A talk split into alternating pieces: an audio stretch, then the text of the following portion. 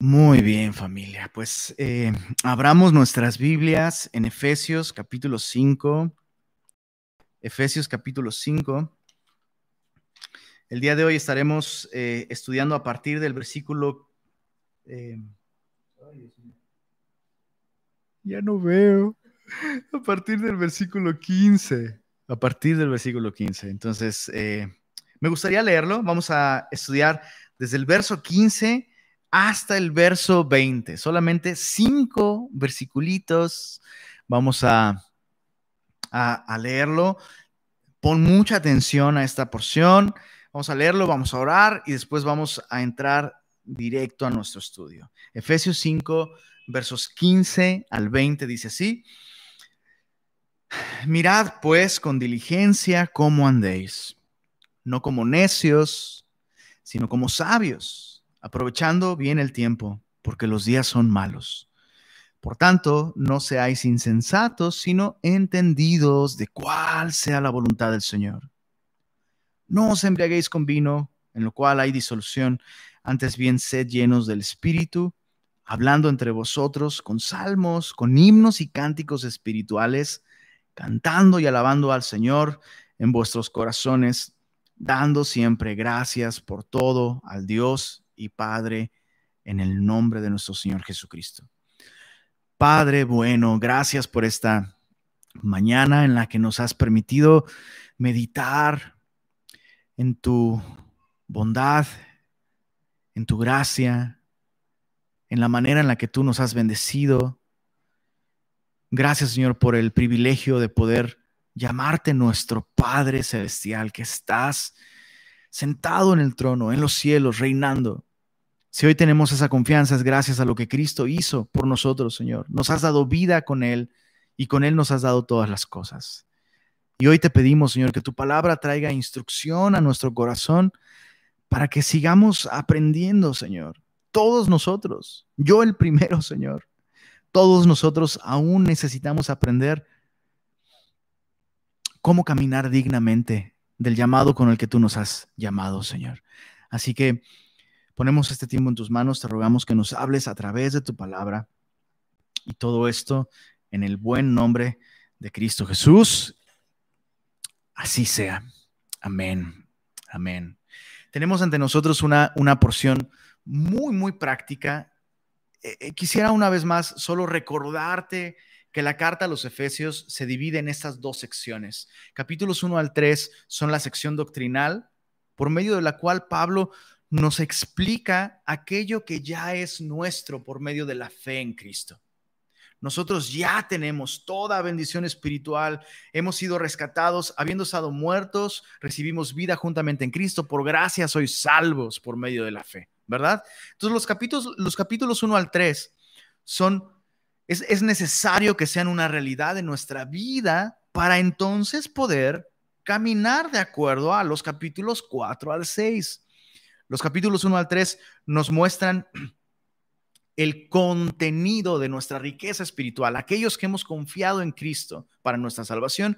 Los capítulos 4 al 6 nos muestran la conducta que se espera de aquellos que tienen estos recursos. Entonces, toda esta porción, desde el, capítulo 4 hasta el capítulo 6, el énfasis está en cómo caminamos, ¿verdad? El énfasis está en cómo vivimos ¿Cómo usamos esta riqueza espiritual? Capítulo 4, verso 1, yo pues, preso en el Señor, os ruego que andéis como es digno, como es digno de la riqueza espiritual que han recibido, como es digno de la vocación con la que fueron llamados a caminar con toda bendición espiritual. Entonces, hemos visto que algunos aspectos de este caminar digno del cristiano son caminar en unidad con la iglesia, preservando la unidad de esta nueva humanidad. Recuerda que la iglesia no es un grupo social, la iglesia no de ninguna manera, eh, eso no es un club social, no es una religión,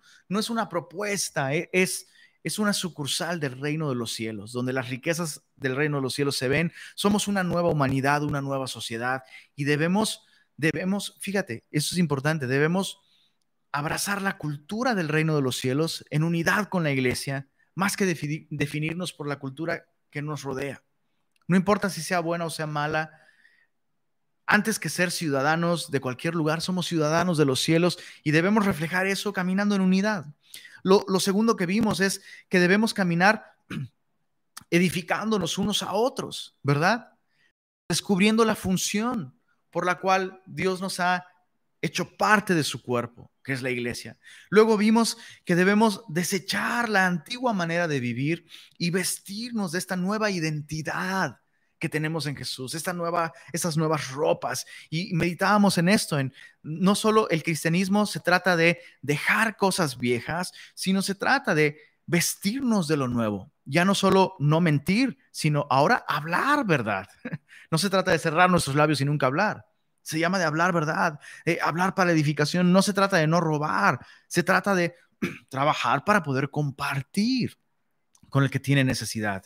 En el capítulo 5 vimos que andar dignamente de nuestra nuestro llamado es andar en amor, imitando al Señor.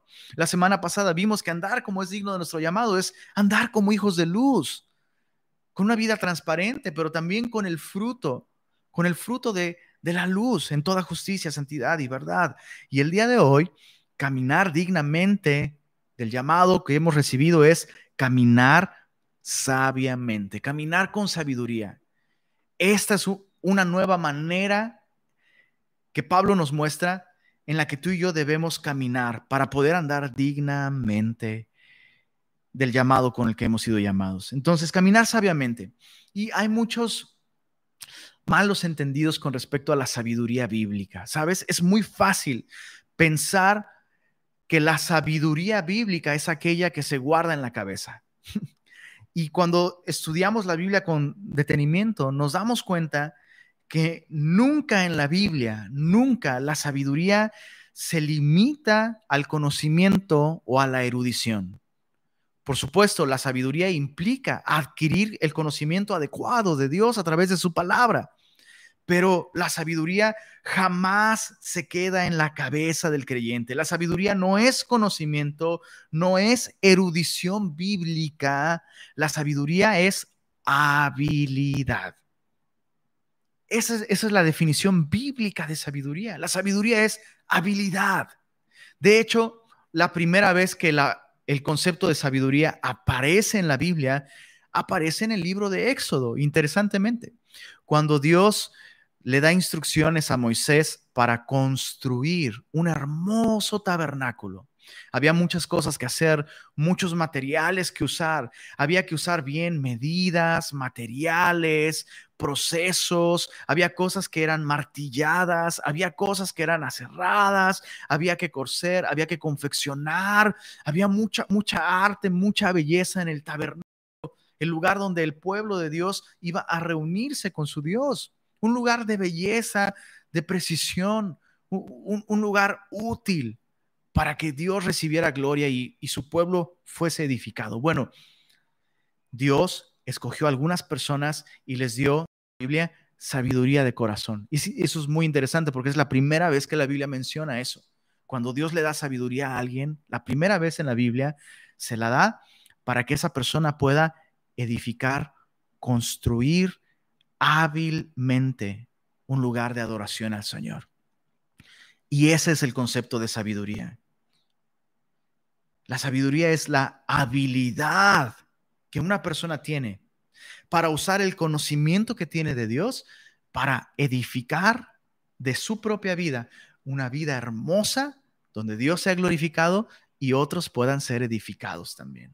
Entonces, por ponerte un ejemplo, una persona puede ser muy inteligente, muy brillante en su mente y puede saber muchísimo sobre gimnasia, todos los datos, toda la información, todos los secretos, pero solo un gimnasta puede hacer gimnasia.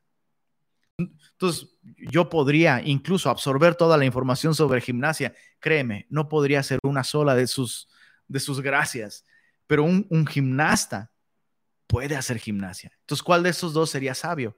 ¿El que sabe todo acerca de gimnasia o el que finalmente, a lo mejor hasta ni sabe los términos, pero puede hacerlo? Pues obviamente es el segundo, el que puede hacerlo. Entonces, Nosotros somos llamados a caminar con sabiduría. ¿Qué es caminar con sabiduría? Bueno, en esta porción Pablo nos va a enseñar tres cosas importantes. Para caminar sabiamente, número uno, debo aprovechar bien el tiempo. Versos 15 al 16 de Efesios 5. Número uno, para caminar sabiamente, número uno, debo aprovechar bien el tiempo. Efesios 5, versos 15 al 16. Número dos, debo entender la voluntad del Señor. Eh, verso 17. Y número tres, debo ser lleno del Espíritu. Entonces, aprovechar bien el tiempo, conocer la voluntad del Señor, entender la voluntad del Señor y ser lleno del Espíritu. Leamos versos 15 y 16. El primer punto. Para caminar sabiamente, debo aprovechar bien el tiempo. Dice así, mirad pues con diligencia cómo andéis, no como necios, sino como sabios, aprovechando bien el tiempo, porque los días son malos. En nuestra Reina Valera, la palabra que aparece como aprovechar bien el tiempo, en su idioma original es la palabra redención. En otras palabras, rediman bien el tiempo. Rediman el tiempo. Y tú sabes que redimir significa liberar o rescatar, rescatar o liberar por medio del pago de un precio. Y eso es algo tan útil para nosotros.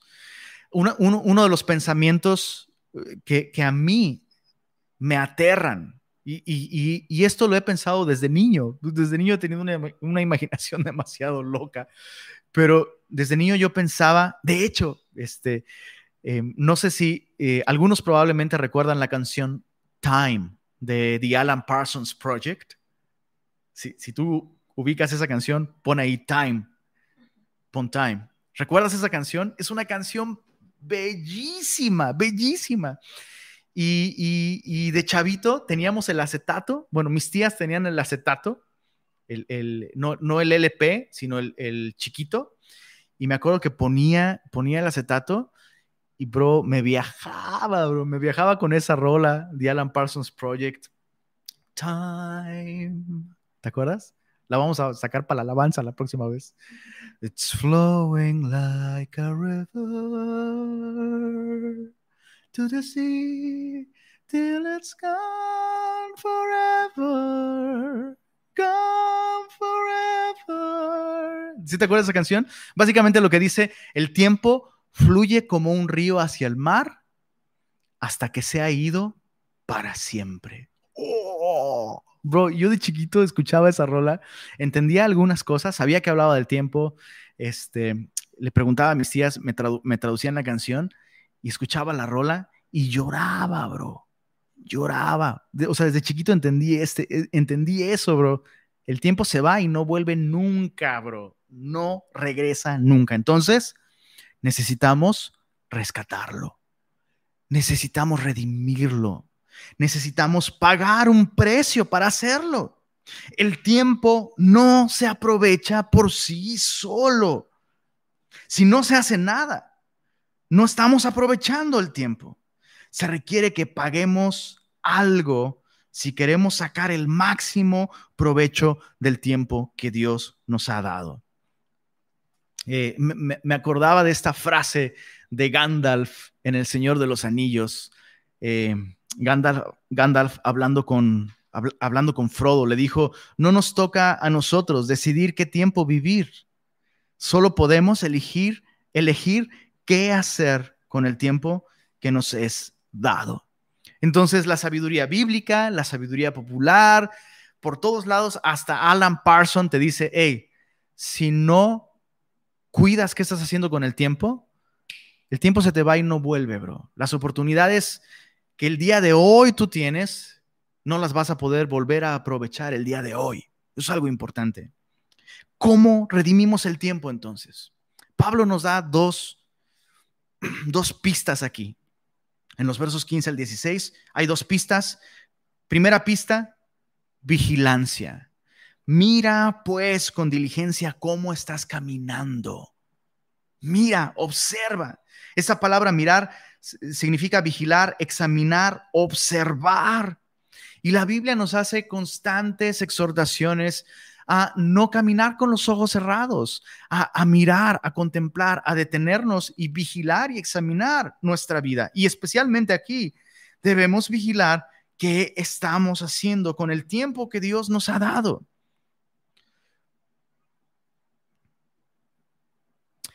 Hace, hasta hace algunos meses todavía, cuando mi esposita y yo teníamos que ir a algún lugar, nos dábamos unas perdidas en Monterrey. Neta, o sea, aun cuando yo tuviera Waze, el Waze abierto ahí, este, se me pasaba una salida por no poner suficiente atención, se me pasaba una salida y, y luego estaba, estaba tan nervioso, ¿no? Ay, se me pasó una salida, ¿y ahora qué, no? Y luego estaba tan nervioso que se me pasaba la que seguía y no, no, no, no, eran, eran perdidas de, de tardes enteras, bro. Y, yo me frustraba porque decía, bueno, chale, o sea, no solo voy a llegar tarde, honestamente, honestamente debo confesarlo, ¿sabes qué me dolía más? La gasolina, me dolía la gasolina. O sea, estoy gastando gasolina, no puede ser, qué tonto. ¿Cómo, cómo no? O sea, estaba muy claro cómo no puse atención. Pero honestamente, ¿qué, qué era lo más valioso que yo perdía cuando, cuando, cuando me, me aventaba esas perdidas? ¿Gasolina o tiempo? Tiempo. Ahora, la Biblia nos dice, hay camino que al hombre parece derecho, pero su fin es camino de muerte. Entonces, si una perdida en Monterrey nos duele porque perdemos tiempo incluso, no solo gasolina, ¿cuántos de nosotros, cuántos de nosotros, yo incluido, me ha pasado, ahora sí que me too, a mí también me ha pasado, hemos tomado un camino que no era la voluntad de Dios y perdimos oportunidades preciosas. Perdimos tiempo que no volvió, perdimos oportunidades que no volvieron. Entonces, hay camino que al hombre parece derecho, pero su fin es camino de muerte y el sabio debe ser capaz de vigilar con mucho cuidado y, y, con mucha atención el camino por el que anda. Vigilancia. ¿Hacia dónde me lleva esto? ¿Es esto realmente un paso que puedo dar? ¿Hacia dónde voy y por qué voy hacia dónde me estoy dirigiendo? Todo eso implica vigilancia. Implica no ir deprisa también, decisiones tomadas así al vapor, aunque en un sentido humano sean buenas, en un sentido espiritual pueden ser la peor decisión. O sea, personas tomando la decisión de, no sé, aceptar un trabajo, cambiarse de, ciudad en dos semanas, es, no nunca suena como una buena decisión, no suena sabio, eso es apresurado. La decisión de casarte, ¿no? Hay personas que deciden casarse en dos semanas, ¿no? La conocí ayer, en dos semanas me caso. Bro, no. Eh, ¿Es casarse? No. ¿Es pecado querer un mejor trabajo y cambiarse de ciudad? ¿Es pecado? Por supuesto que no. Pero podrías estar no vigilando con atención el camino por el que vas. Lo segundo, no solo debemos vigilar cómo estamos usando nuestro tiempo, qué decisiones estamos tomando, sino debemos, dice, aquí, dice ahí, eh, con diligencia cómo andéis. Esta palabra con diligencia me, me gusta mucho porque con diligencia es una sola palabra en griego y es la palabra acribos. Acribos. ¿Te suena acribos? Bueno, de esta palabra proviene la palabra acróbata. Y un acróbata, de hecho, eh, le hace honor a este concepto con diligencia, porque significa caminar con precisión y con exactitud. Con precisión y exactitud. El acróbata, el que va caminando ahí por el alambre, bro, no puede darse el lujo de, yo creo que es la voluntad de Dios. Bro, no puede darse ese lujo, bro. No puede darse ese lujo. Tiene por la delgada línea que mantiene su vida a salvo, literalmente. Y eso es exactamente lo que Pablo está tratando de decirnos a nosotros. No podemos darnos el lujo de caminar por un sentir. Tuve el sentir, bro. Camina por la delgada línea de la voluntad de Dios. Es muy clara, es muy específica. Y, es, esto, esto, esto es impresionante, chicos. Porque esto significa que hay un paso que puedo dar que es la voluntad de Dios y hay como cien mil más que no lo son. Tú y yo somos llamados a caminar con, con una precisión acrobática, tomando decisiones con exactitud. ¿Por qué? Porque ahora tenemos la luz. Y podemos ver claramente, con mucha claridad, ese delgado cable que muchos no ven. Nosotros estamos en la luz y como hijos de luz vemos con claridad cuál es el siguiente paso que Dios tiene para nosotros. Terminamos este concepto de, redimir el tiempo con Proverbios capítulo 4, versos 18 al 19. Dice así, Proverbios capítulo 4, versos 18 al 19. Mas la senda de los justos es como la luz de la aurora, que va en aumento hasta que el día es perfecto. Nosotros, hijos de luz, que hemos recibido la luz del Señor, estamos llamados a caminar como de día. Y se espera que el cristiano que vigila cómo está usando su tiempo, camine con exactitud, porque cada vez tiene más claro cuál es el siguiente paso. La senda de los justos es como la luz de la aurora que va en aumento hasta que el día es perfecto. El camino de los impíos es como la oscuridad no saben en qué tropiezan. De esta manera, pues, no es la voluntad de Dios que uno de sus hijos tome decisiones para terminar golpeándose en el piso y decir, ay, no sé qué pasó, no lo vi venir, no supe, nadie me dijo, yo pensé que todas las decisiones que tomamos con, pues yo pienso que está bien, yo siento, yo creo. No, no es sabio cuando caminamos así. Debemos vigilar nuestra manera de vivir, cómo estamos usando nuestro tiempo, caminar con diligencia, ¿no? Pero, pero chécate esto, aprovechando bien el tiempo porque los días son malos. Ya vimos cómo redimir el tiempo. Ahora, ahora veamos por qué debemos redimir el tiempo. Porque los días son malos. Es importante antes de explicar a qué se refiere Pablo cuando dice los días son malos, que cuando Pablo dice aprovechando bien el tiempo, lo cual me gusta mucho porque Pablo no solo, no solo dice aprovecha el tiempo, lo cual ya sería bueno.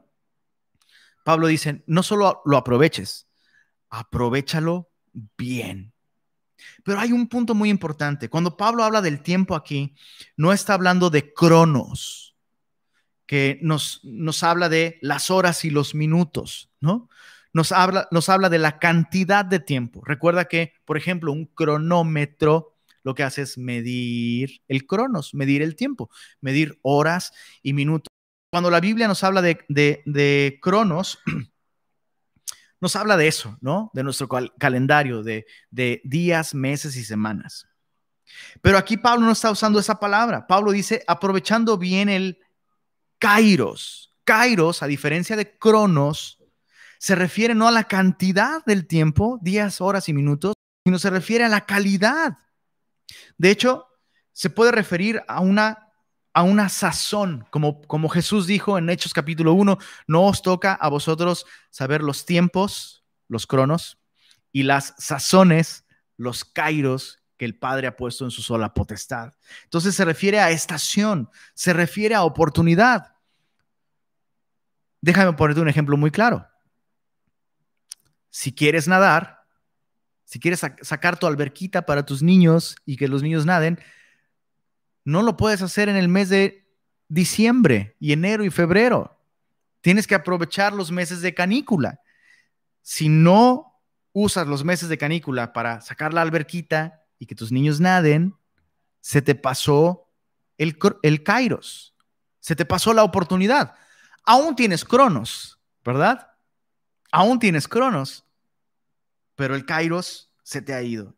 Entonces, cuando Pablo dice, aprovecha bien el tiempo porque los días son malos, Pablo no está diciendo, organízate, sé organizado, ¿eh?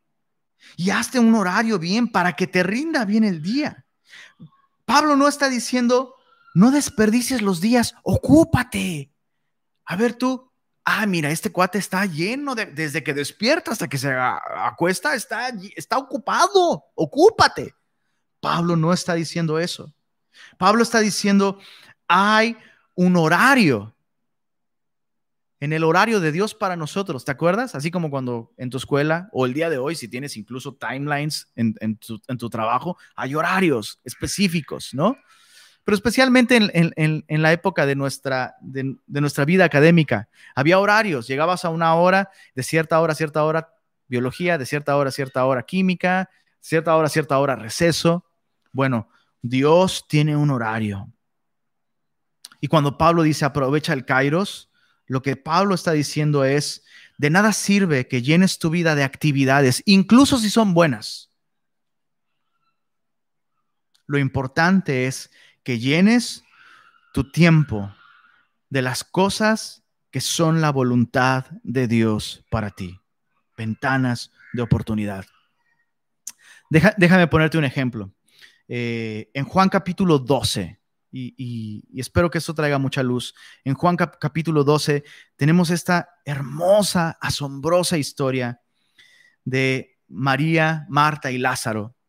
Lázaro ha resucitado, Jesús le ha levantado de los muertos y María y Marta y Lázaro están en una cena con Jesús. En Juan capítulo 12 faltan solo seis días, solamente faltan seis días para que Jesús vaya a la cruz, sea sepultado, después resucite y ascienda a los cielos.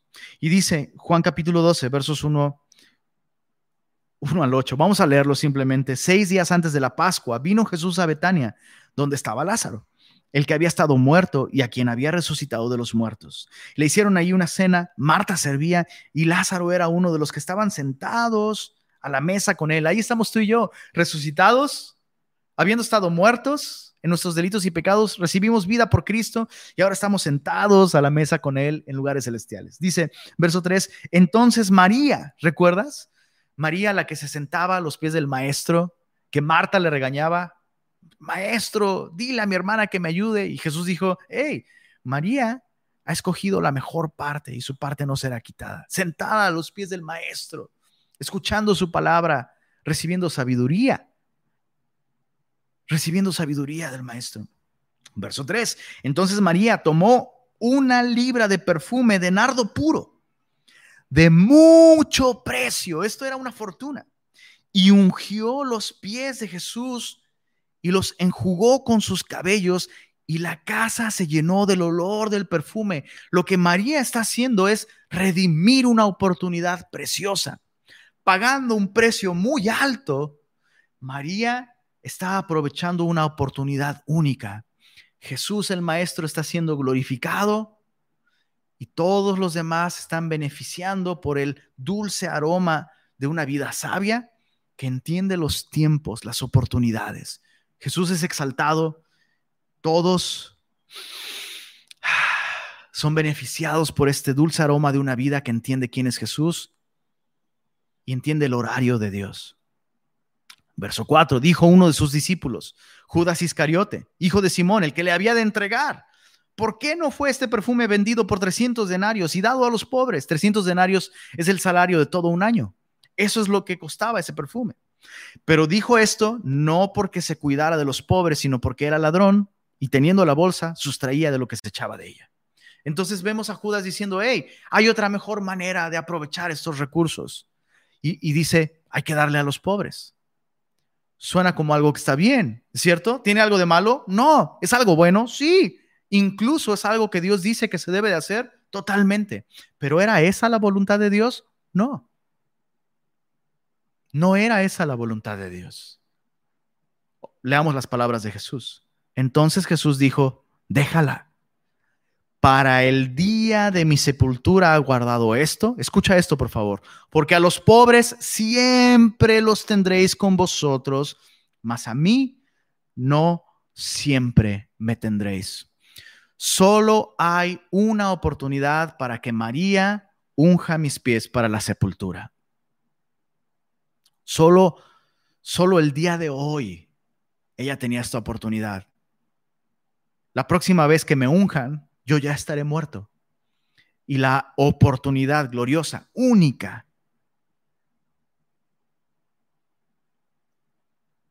de honrarme de esta manera para la sepultura es el día de hoy. Hoy era el plan de Dios que esta mujer aprovechara esa oportunidad y esta mujer lo aprovechó. ¿Por qué? Porque es sabia. Escucha esto. Dios tiene un horario. Y tú y yo como cristianos no podemos simplemente tomar decisiones e involucrarnos en cosas porque son buenas. Nosotros no vamos buscando lo que es bueno, nosotros vamos buscando agradar al Señor, comprobar lo que es agradable al Señor. Y hay oportunidades, hay un horario en el plan de Dios para nosotros. Dios ha preparado de antemano obras para que andemos en ellas. ¿Sabes tú el día de hoy de qué es tiempo en el horario de Dios para ti? María lo supo muy bien. ¿Por qué? Porque invirtió tiempo sentada a los pies del maestro le, dio prioridad a, su necesidad espiritual de Jesús. ¿Cuáles son las oportunidades que Dios está poniendo delante de ti? Aquellas que realmente son la voluntad de Dios. Y otra vez, muchos pueden decir, mira, esto es bueno, como Judas, cuidado. Pero hay una sola cosa que es la oportunidad de Dios. Debemos caminar con precisión. ¿Qué cosas buenas estamos haciendo que no son la voluntad de Dios para nosotros. Y una pregunta más para terminar. ¿Qué oportunidades se te han ido ya? ¿Qué oportunidades se te han ido ya?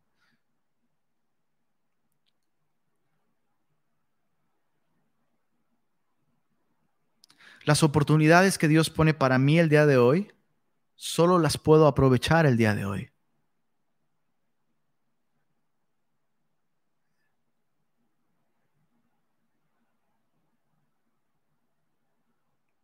porque los días son malos. Por eso tú y yo debemos vigilar, redimir, caminar con precisión y aprovechar las oportunidades que Dios nos da, porque los días son malos. Esta palabra malos es una palabra muy particular. Hay dos palabras en griego para describir algo que es malo. La primera palabra es, eh, eh, mm, es cacos, cacos, que significa eh, sórdido, repugnante, innoble, ¿no? Es, en contraste con, con calos, que es de calidad. Calos es bueno, ¿no? Cacos significa repugnante, es algo no aceptable, es algo eh, desprovisto de nobleza, de utilidad. Pero la palabra que Pablo está usando aquí para malos no es cacos, sino poneros poneros. Y esta otra palabra nos habla no, no de un mal en un sentido sustantivo, es malo, ¿no? Sino nos habla de un mal activo, agresivo. De hecho, esta palabra poneros se usa principalmente para referirse al diablo como el maligno. Mateo 5:37, por ponerte algunos ejemplos de cómo se usa esta palabra, malo maligno. Maneros, eh, Mateo 5:37, sea vuestro hablar sí, sí, no, no, porque más de esto de mal procede. Mateo 6:13, y no nos metas en tentación. ¿Recuerdas esta oración de Jesús? Más, más líbranos del mal. Está hablando de un mal activo, de un mal que no duerme, de un mal que no está contento con ser malo, sino que arrastra a otros a la destrucción, a la oscuridad, a las tinieblas. Te comentaba hace algunas semanas cómo me, bueno, no, ya, no me sorprende, pero escuchaba a, una persona enseñar la Biblia, supuestamente, entre comillas, enseñar la Biblia. Y esa persona decía, el mal no existe. El mal es la ausencia del bien, es como la temperatura. El frío no existe. El frío es la ausencia del calor. Y yo estaba así, en serio, me dolía el corazón, me daban ganas de aventarle algo a la pantalla, honestamente. ¿Cómo puede ser? ¿Cómo puede ser que personas que tienen Biblias, que tienen acceso a la escritura, puedan enseñar eso y que aún haya gente que escucha esa enseñanza.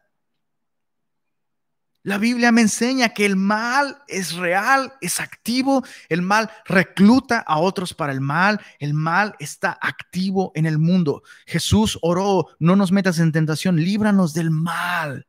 Imagínate a este supuesto pastor diciéndole a Jesús, no, Jesús, no tienes que orar por eso, el mal no existe, es la ausencia del bien y tú eres bien.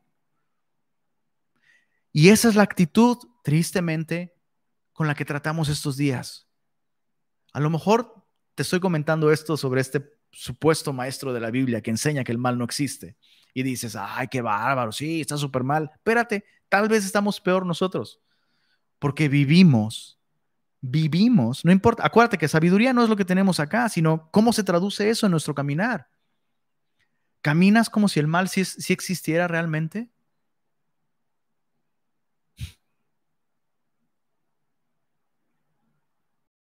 No nos metas de tentación, dijo Jesús, líbranos del mal. Hay, un, hay, hay una realidad. Mateo 13, 38. El campo es el mundo. Es una parábola. Y, Jesús explica, Mateo 13, 13, 38. El campo es el mundo. La buena semilla son los hijos del reino. La cizaña son los hijos del poderoso, del malo, del maligno, del malvado. Juan 17, 15. No te ruego que los quites del mundo, sino que los guardes del mal. Hay un mal activo destruirnos y necesitamos ser guardados de ese mal. Primera de Juan 5, versos 18 al 19. Sabemos que todo aquel que ha nacido de Dios no practica el pecado, pues aquel que fue engendrado por Dios, esto es Jesús, le guarda y el maligno, el poderoso, no le toca. Sabemos que somos de Dios y el mundo entero está bajo el maligno. El mundo entero está bajo el maligno. Y no vivimos, siendo honestos, mucho de nuestro tiempo vivimos ignorando esta realidad. Los días son malos, son peligrosos, hay un mal, hay un mal real, activo, que no duerme, que no descansa, que incansablemente desea destruirnos, interrumpir la obra de Dios en el mundo, en la vida del creyente sobre todo y vivimos como si el mal no existiera, no usando discernimiento sobre lo que estamos haciendo con nuestro tiempo. Ojo, ojo, chicos, por favor, por favor, les ruego que escuchen esto. Vivimos como si nuestros hijos no vivieran en un mundo maligno, en un mundo que está bajo el maligno. Tienes toda la libertad de educar a tus hijos como el Señor te guía a hacerlo.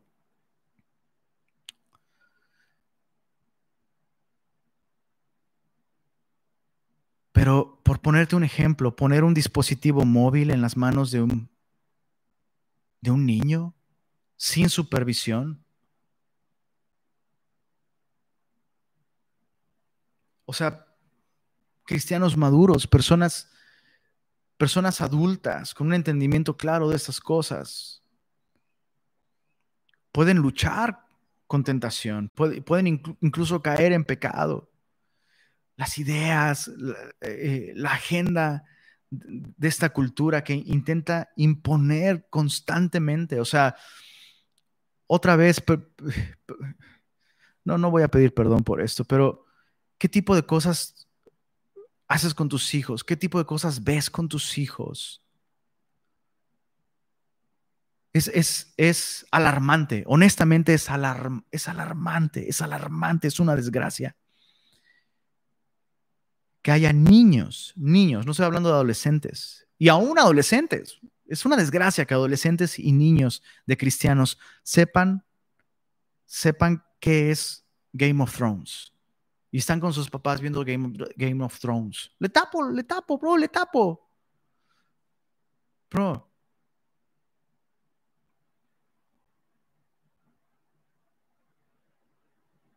Es triste cuando, es triste cuando un papá no está dispuesto a ver cosas de niños con sus hijos, porque, y he escuchado a papás decir eso, Oye, ¿y por, qué no ves películas con tus, hijos? Películas de niños. No, es que a mí no me gusta eso. ¿Te gustan tus hijos?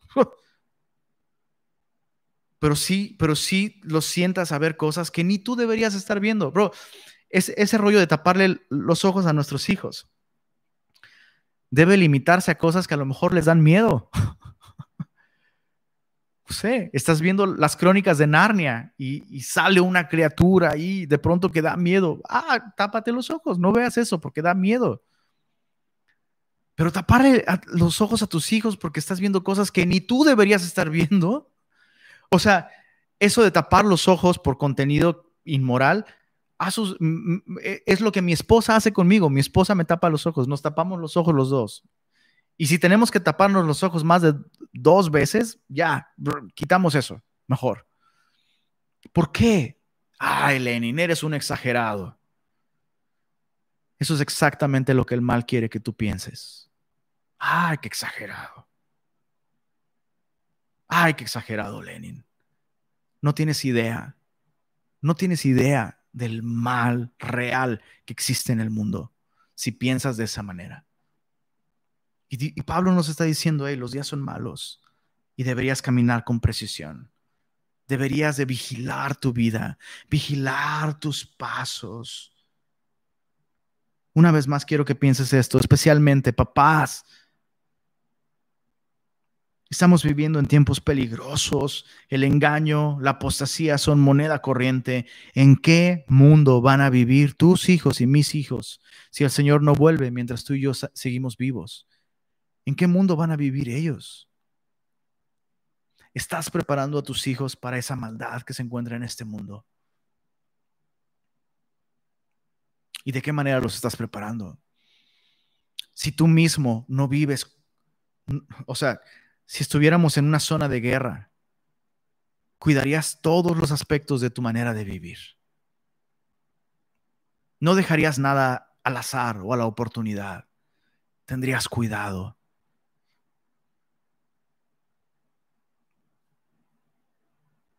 Aprovechar bien el tiempo, redimiéndolo, entendiendo que los días son malos, vigilando, aprovechando, rescatando las oportunidades, pagando un precio pagando un precio y caminando con precisión. Lo segundo, para caminar sabiamente, entender la voluntad del Señor. Y, y, probablemente, si no hacemos esto primero, aprovechar bien el tiempo, tal vez es porque nos falta esto segundo, entender la voluntad del Señor. Leamos el verso 17. Por tanto, ya que necesitamos aprovechar el tiempo, ya que necesitamos entender las oportunidades, los pases a gol de Dios. Ya que tenemos, necesitamos caminar con precisión, porque el mundo entero está bajo el maligno, hay un mal que no duerme y los días son peligrosos, los tiempos son peligrosos. Por tanto, verso 17 de Efesios 5, no sean insensatos, sino entendidos de cuál sea la voluntad del Señor. No sean insensatos. Esta palabra insensato significa literalmente tonto. No sean tontos, dice Pablo. Hey, Dios nos ha dado suficiente claridad para que seamos entendidos de cuál sea la voluntad del Señor. Me encantan las palabras específicas que Pablo está usando. Quiero que, quiero que observes esto. Pablo no está diciendo, hey, por tanto no sean insensatos, sino entérense de cuál sea la voluntad de Dios. Pablo no está diciendo, entérate, sino Pablo está diciendo, entiéndelo. Entiéndelo, bro. Y esto me gusta porque significa que no solo es posible conocer la voluntad de Dios, claro que eso es posible, pero lo que Dios espera de nosotros es que tú y yo entendamos cómo Dios quiere que tú y yo vivamos. Por eso me, da mucha tristeza cuando veo estantes de librerías cristianas llenos. ¿Cómo descubrir la voluntad de Dios? Cuando, bro, ¿cómo descubrirla? Abre tu Biblia y léela. Punto. o sea, si, si el problema es descubrirla, ya no hay problema. Está en las páginas de la palabra de Dios, está en la página de nuestra Biblia. ¿Cómo descubrir la voluntad de Dios? ¿De qué me estás hablando? Abre tu Biblia, ahí la vas a descubrir. Pero lo que Pablo está diciendo aquí, hey, ni siquiera te voy a invitar a que la descubras, eso ya se entiende. Pero quiero que la entiendas. No sean insensatos, no sean necios, no sean tontos, entiendan. Y eh, tú vas a estar de acuerdo conmigo. Con tus propios hijos puedes ver la enorme diferencia entre quien conoce tu voluntad para él y lo hace y quien lo entiende. Hay una enorme diferencia, una enorme diferencia. Quien, quien lo hace porque simplemente lo conoce, todo el tiempo está en su corazón luchando por hacer eso que es tu voluntad o la voluntad tuya como papá para la familia, para la casa, etc. Pero aquel que entiende se vuelve incluso un aliado. Hay gozo, hay entendimiento, hay, hay, puedo ver, entiendo, entiendo por qué papá quiere esto para mí. Lo entiendo y lo abrazo. Y hay paz, hay gozo, hay cercanía, hay un crecimiento en la relación. Muchos cristianos viven, sabes, tristemente, no, no solo ignorando, ay, pues no sé, yo, yo creo que es la voluntad de Dios que me quede con esta persona, porque me siento muy feliz con esta persona desde, desde, que lo conozco y ahora vivimos juntos. No estamos casados, ¿verdad? Pero, pero es amor y es como, bro, eso no es la voluntad de Dios. No, sí, yo siento que eso es la voluntad de Dios, bro. No es, no importa, no importa lo que tú me digas, no es la voluntad de Dios que te acuestes con tu chava, vivas o no vivas. Porque la Biblia dice que la voluntad de Dios es vuestra santificación que os apartéis de fornicación. Entonces, no solo muchos cristianos viven ignorando, ay, es que no, ay, yo nunca había leído ese versículo de la Biblia. Algunos dicen eso. Pero lo triste es que incluso aquellos que conocen y que te citan versículos no entienden por qué. No entienden por qué Dios les llama a vivir de cierta manera. Salmo 32, versos 8 al 9, me encanta en torno a esta idea, entender la voluntad del Señor. Esto ha sido algo desde el principio. Dios ha, apelado a nuestro entendimiento. Salmos 32, versos 8 y 9, tema a Jehová toda la tierra. Perdóname, no, no, nada que ver. Salmos 32, versos 8 y 9. Te haré entender, dice el Señor, te haré entender, te haré entender, entender, entender y te enseñaré, hablando de instrucción, el camino en que debes andar. Sobre ti fijaré mis ojos. Dios promete darnos entendimiento. Toda esta práctica de, pues voy a hacerlo y si se da es de Dios y si no, no, esa no es la voluntad de Dios para nosotros. Esa no es la voluntad de Dios para nosotros. Dios apela a nuestro entendimiento y Dios promete, te haré entender y te enseñaré el camino en que debes andar. Sobre ti fijaré mis ojos. Y no pensemos que la actitud de Dios es, voy a hacer que entiendas. No, Dios no está hablando así. Dios está prometiendo, voy a fijar mis ojos sobre ti. Te amo tanto que no voy a quitar mis ojos encima de ti y, siempre te voy a dar entendimiento. Eso es lo que Él promete. Pero ahora mira lo que nosotros debemos hacer. Verso 9, hay una condición de parte de Dios para entender no seas como el caballo o como el mulo, sin entendimiento, que han de ser sujetados con cabestro y con freno, porque si no, no se acercan a ti. Me encanta la libertad con la que Dios nos habla. Ahora sí que no seas, no seas bestia, está diciendo el Señor, sin entendimiento. No seas como un mulo, como el caballo, que han de ser sujetados con cabestro y con freno. No, por aquí no. Ah, bueno, por acá. No, por aquí tampoco. Ah, bueno, por acá. Ahí no me jaló, supongo que por ahí va bien. Dios no desea que vivamos así.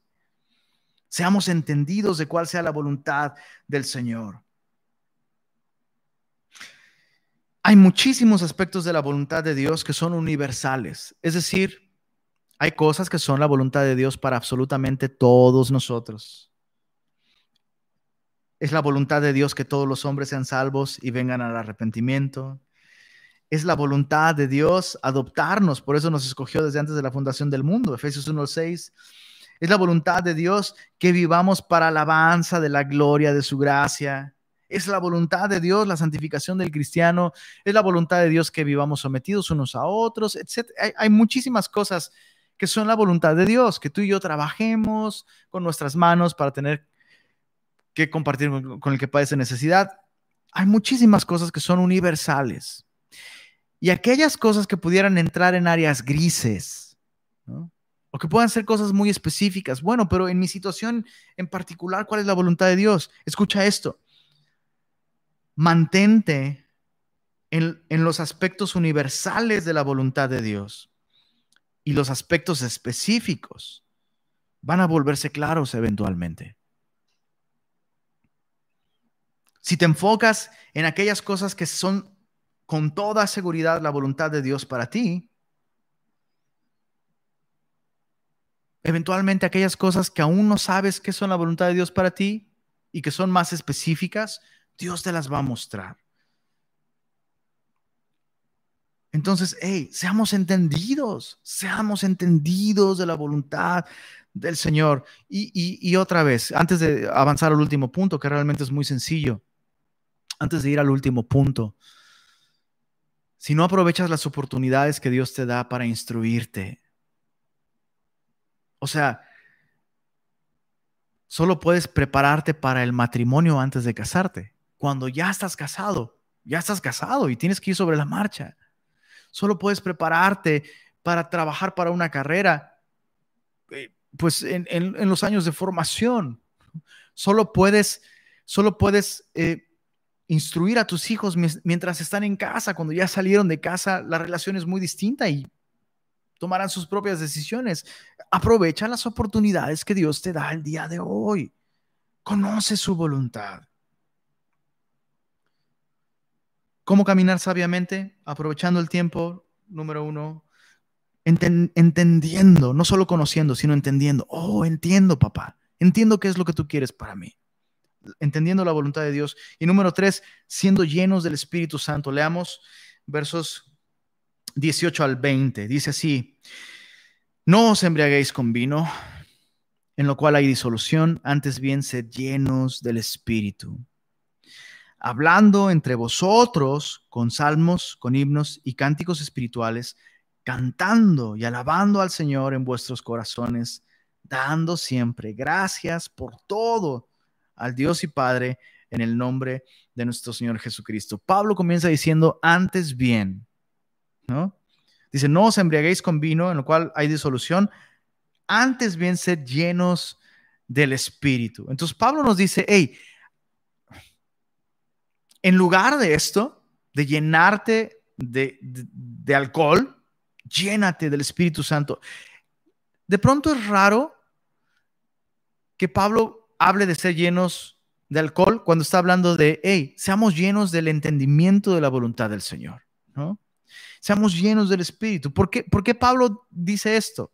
Bueno, es muy sencillo. Si no te estás llenando del Espíritu Santo, te estás llenando de otra cosa. Aunque pareciera que tú no estás llenándote de otra cosa, ¿se entiende? Eh, me parece que fue Platón quien dijo, la naturaleza detesta el vacío. Y esto es real, eso, es real, ¿sabes? Eh, eh, em, en todo este aspecto de la física de, de nuestro mundo, nuestro mundo no está hecho para el vacío aún aquellas que son, aún aquellas cosas que son espacio, están llenas de algo. Están llenas de oxígeno, están llenas de presión, están llenas, o sea, están llenas de algo. El vacío realmente se, tiene que crear artificialmente. Por ejemplo, tenemos estos, estos, eh, eh, estas cosas selladas al vacío y aún esas cosas selladas al vacío tienen algo allá adentro que está sellado al vacío. Entonces, la naturaleza aborrece el vacío y es lo mismo espiritualmente si tú y yo no estamos activamente buscando llenarnos del Señor, pasivamente nos vamos a llenar automáticamente de cualquier otra cosa. Y a la hora de dar pasos con precisión, escucha esto, a la hora de caminar con precisión, como acróbatas, dando en el blanco, ¡pum!, pisé exactamente donde Dios quería. Si no nos llenamos del Espíritu Santo, vamos a estar dando pasos en falso como los borrachitos. Esto es así. Entonces, Hoy no vamos a meditar acerca del vino, ya hemos hablado mucho de esto en otras ocasiones, ya hemos hablado muchísimo, toneladas de esto. El punto aquí es esto. ¿Cuál es la influencia que te mueve? Así como el vino, cuando te llenas de vino, una sola copa de vino, una sola copa de vino tiene una influencia en ti. Bueno, Pablo dice, hey, debería ser muy notorio, más bien, la influencia del Espíritu. Llénate del Espíritu Santo, sean llenos del Espíritu Santo. Hay tres cosas importantes sobre este mandato. Número uno es un mandato, es imperativo, no, no es una sugerencia. Es, triste cuando escuchas a algunas personas eh, o cuando nosotros mismos, ¿no? Tenemos esa actitud, pues yo supongo que yo estoy bien con el Señor, pero que otros, que otros se claven, que otros, que, otros inviertan más tiempo. No, yo, yo estoy bien, yo estoy bien. Pues, que, se llenen aquellos que van al ministerio o, o, Lenin que predica. Él, él, necesita ser lleno. Yo estoy bien, yo leo mi Biblia. No necesito ir a la oración, no necesito disipularme, no necesito... Ah, estoy bien. Pablo dice, hey, si eres cristiano, y eso es un imperativo, no es una sugerencia, sean llenos del Espíritu Santo. Lo segundo interesante sobre esto, no solo es que es un mandato, sino que está en voz pasiva, es decir, no es algo que yo consigo, no es algo que yo puedo lograr, yo solo puedo escogerlo. Déjame ponerte un ejemplo. Mi hija Sofía, ella no puede servirse agua por sí misma del garrafón. Entonces, por ponerte un ejemplo, la idea es que tu vaso esté lleno siempre de agua. Entonces, eso significa que ella va con mamá y le pide a mamá, lléname el vaso. Es lo mismo con nosotros. Tú y yo no podemos ser llenos del Espíritu solo por nuestras acciones. No es algo que tú y yo producimos. Sí, voy a orar y voy a ayunar y van a ver, voy a volverme un super Hulk espiritual, super lleno del Espíritu. No, no es algo que tú consigues, bro. No es algo que tú puedes lograr es algo que nos sucede. Podemos escogerlo, podemos buscarlo, pero nosotros no podemos producir la llenura del Espíritu. Es imperativo, es un mandato, está en voz pasiva, no es algo que nosotros hacemos, es algo que nos sucede. Y lo último que me llama la atención sobre esto es que está en presente continuo, lo cual significa que es algo que necesito buscar todo el tiempo todo el tiempo necesito ser lleno del Espíritu Santo. La idea principal de ser lleno del Espíritu Santo no tiene que ver con hablar en lenguas, tener visiones, terminar temblando en el piso, aunque no dudo que el Señor pueda producir ese tipo de cosas. La idea detrás de ser llenos del Espíritu implica ser movidos por su influencia. La Biblia usa todo el tiempo este lenguaje. Ser lleno de algo implica eventualmente manifestar aquello que nos llena. Ser lleno de algo implica eventualmente que aquello que nos llena va a gobernar nuestra vida. Este lenguaje de ser lleno se usa incluso para, para los barcos. Es un lenguaje de navegación. Cuando el barco levanta sus velas, y el viento llena esas velas, el viento impulsa el barco y, le da la potencia que necesita para andar. Y es lo mismo en toda la Biblia. La Biblia usa este lenguaje, se llenó de ira, ¿no? Y eso significa que en su ira esta persona hizo cosas terribles, se llenó de confusión. O Ananías y Zafira, ¿recuerdas? En Hechos 5. Pedro le pregunta a, Ananías, Ananías, ¿por qué llenó Satanás tu corazón para que mintieses al Espíritu Santo y sustrajeses del precio de la heredad? ¿Se acuerdan? ¿Por qué pusiste esto en tu corazón? No significa que Ananías estuvo poseído por el, por el demonio, porque alguien cristiano no puede ser, no puede tener una posesión demoníaca. Lo que significa es que Ananías le permitió a Satanás dirigir su vida por medio de su influencia. Así de peligroso es esto, así de malos son estos días. Un cristiano no puede ser poseído por un espíritu inmundo, pero ahí está, Hechos 5, versos 1 al 3. Un cristiano puede permitir, si no busca activamente ser lleno del Espíritu Santo, podría incluso ser lleno por la influencia del enemigo, del maligno a tomar decisiones que no honran al Señor.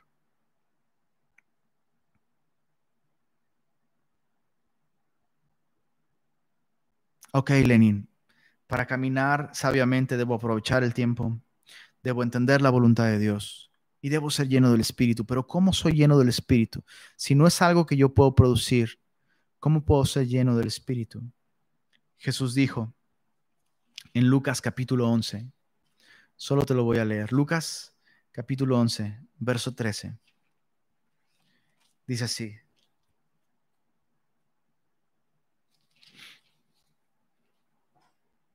Pues si vosotros, siendo malos, sabéis dar buenas dádivas a vuestros hijos, buenos regalos, cuánto más vuestro Padre Celestial dará el Espíritu Santo a aquellos que se lo pidan. Solo necesitamos pedir el Espíritu Santo.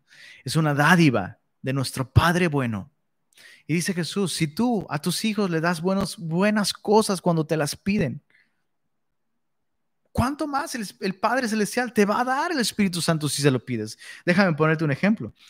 Si, si, si tu hijo de pronto te dice, papá, quiero comer verduras, muchas verduras, y quiero comer sano, e, en lugar de comerme mis Twinkies, quiero, quiero un plato de arroz blanco hervido con verduras. Pues es algo muy bueno, ¿estás de acuerdo? Claro que es más, tú eres el que más desea que tu hijo empiece a comer verduras, porque no come, ¿no? Probablemente.